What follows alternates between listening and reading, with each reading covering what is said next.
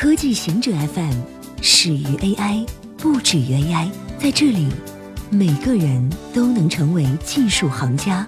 欢迎收听今天的极客情报站。SpaceX 开始建造星链。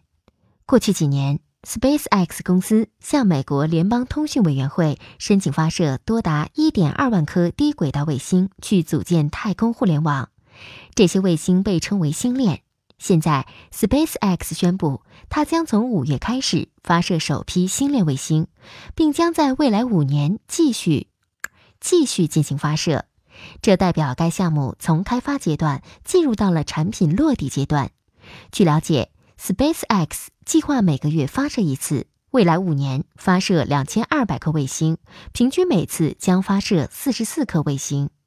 这些卫星工作几年后就需要替换。这意味维持一个数千颗卫星的星座 SpaceX 将需要进行大量的发射。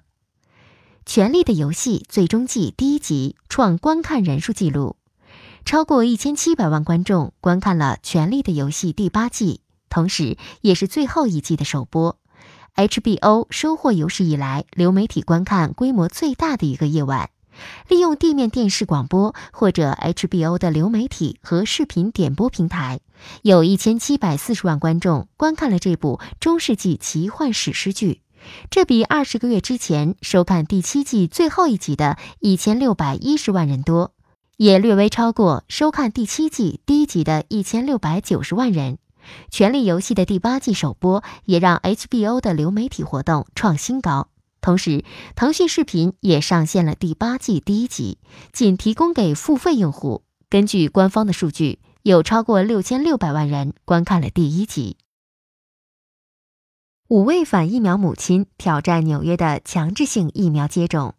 由于爆发了麻疹疫情，纽约市本月早些时候宣布了公共卫生紧急事态，强制性要求疫情流行地区的未接种儿童接种麻疹、腮腺炎和风疹疫苗，违反者将面临一千美元罚款。本周一，五位反疫苗母亲提起诉讼，寻求阻止纽约的强制性疫苗接种。在这一波疫情中，有三百多人生病，其中大部分人是儿童。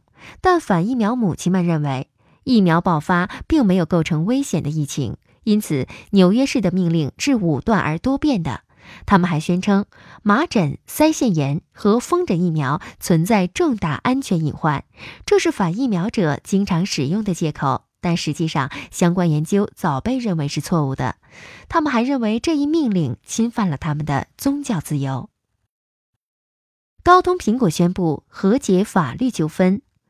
高通周二与苹果就牵涉甚广的法律争议意外达成和解，内容包括一项供应协议，为 iPhone 重新使用可能包含新 5G 功能的高通调制解调器芯片铺平道路。这是高通赢得的一项重大胜利。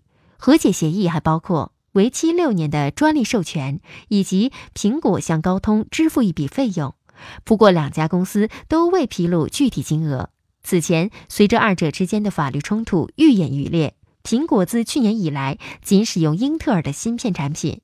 此次和解让高通恢复了苹果供应商之一的地位。高通和苹果并未发布新的供应协议何时开始执行，但高通已经发布了新的 5G 芯片，而英特尔则刚刚宣布停止 5G 芯片业务。日本启动福岛核电站燃料取出作业。日前，东京电力公司启动了从福岛第一核电站三号机组乏燃料池搬出燃料的作业。第一天的作业于当天下午结束，虽然较当初计划推迟四年多后终于开始，但因相关设备此前连接发生故障，今后仍有可能无法按照预想推进。东电称将把燃料转移至厂区内其他燃料池继续保存。但最终搬运到哪里尚未确定，用三十至四十年完成的报废目标是否实现难以预料。由于辐射强烈，燃料取出作业通过远程操作进行。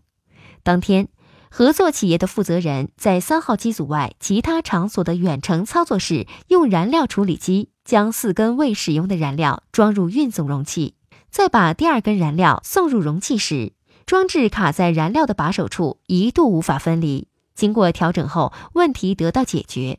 今后将继续作业。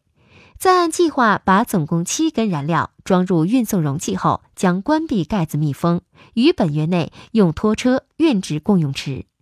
以上就是今天所有的情报内容。本期节目就到这里，固定时间，固定地点，小顾和您下期见。